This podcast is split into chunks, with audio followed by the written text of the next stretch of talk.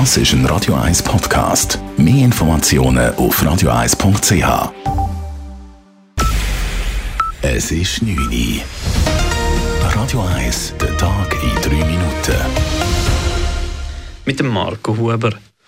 Noch nie hat der Böck am Zürcher Sechse Leuten länger gebraucht als dieses Jahr. 57 Minuten lang ließ sich dieser Zeit, ehe sein Kopf explodierte.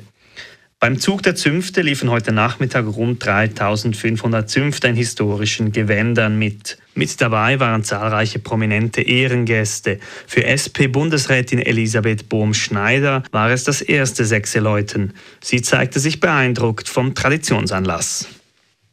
Es ist schon sehr interessant in der Zunft. Jetzt ist es zwar sonnig und äh, ja, und es ist sehr.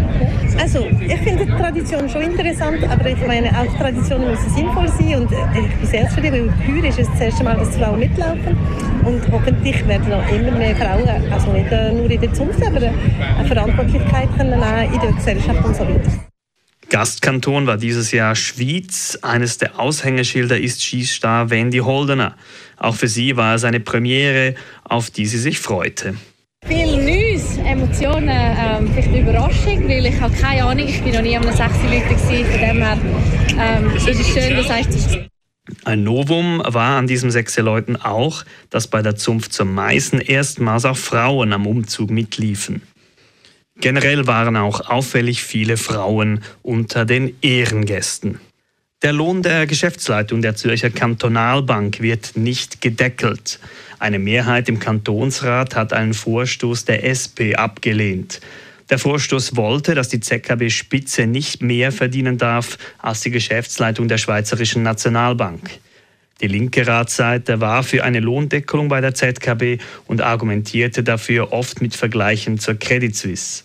Dort habe sich gezeigt, dass hohe Löhne nicht zwingend gute Arbeit bedeuteten, hieß es von Seiten der SP und der Grünen. Auch die SVP wehrte sich gegen Lohnexzesse bei der ZKB. Sie will aber, dass der Bankrat innerhalb eines Jahres ein Lohnreglement erstellt, welches Lohnexzesse in Zukunft verhindern soll.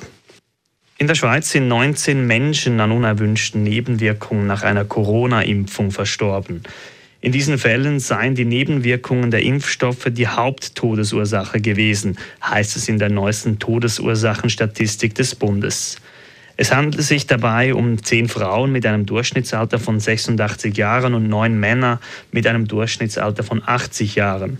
In allen Fällen habe eine für den Tod relevante Begleiterkrankung vorgelegen, so etwa Herz-Kreislauf-Erkrankung, Demenz oder Atemwegserkrankungen. Der für heute geplante Start der SpaceX-Rakete musste wegen einem Defekt erneut verschoben werden. Die Rakete hätte im US-Bundesstaat Texas zum ersten Flug in den Erdorbit starten sollen. Weil ein Druckventil eingefroren war, soll der Start nun in den kommenden 48 Stunden stattfinden. Es wäre der erste Testflug der leistungsstärksten jemals gebauten Riesenrakete Starship des US-Raumfahrtsunternehmens SpaceX geworden. Sie soll Astronauten zum Mond oder zum Mars transportieren.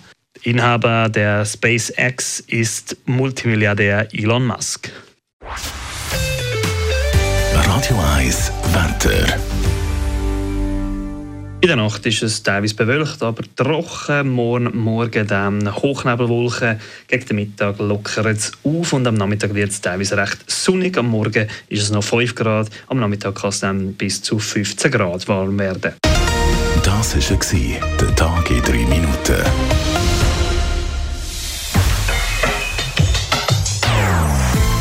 Nonstop.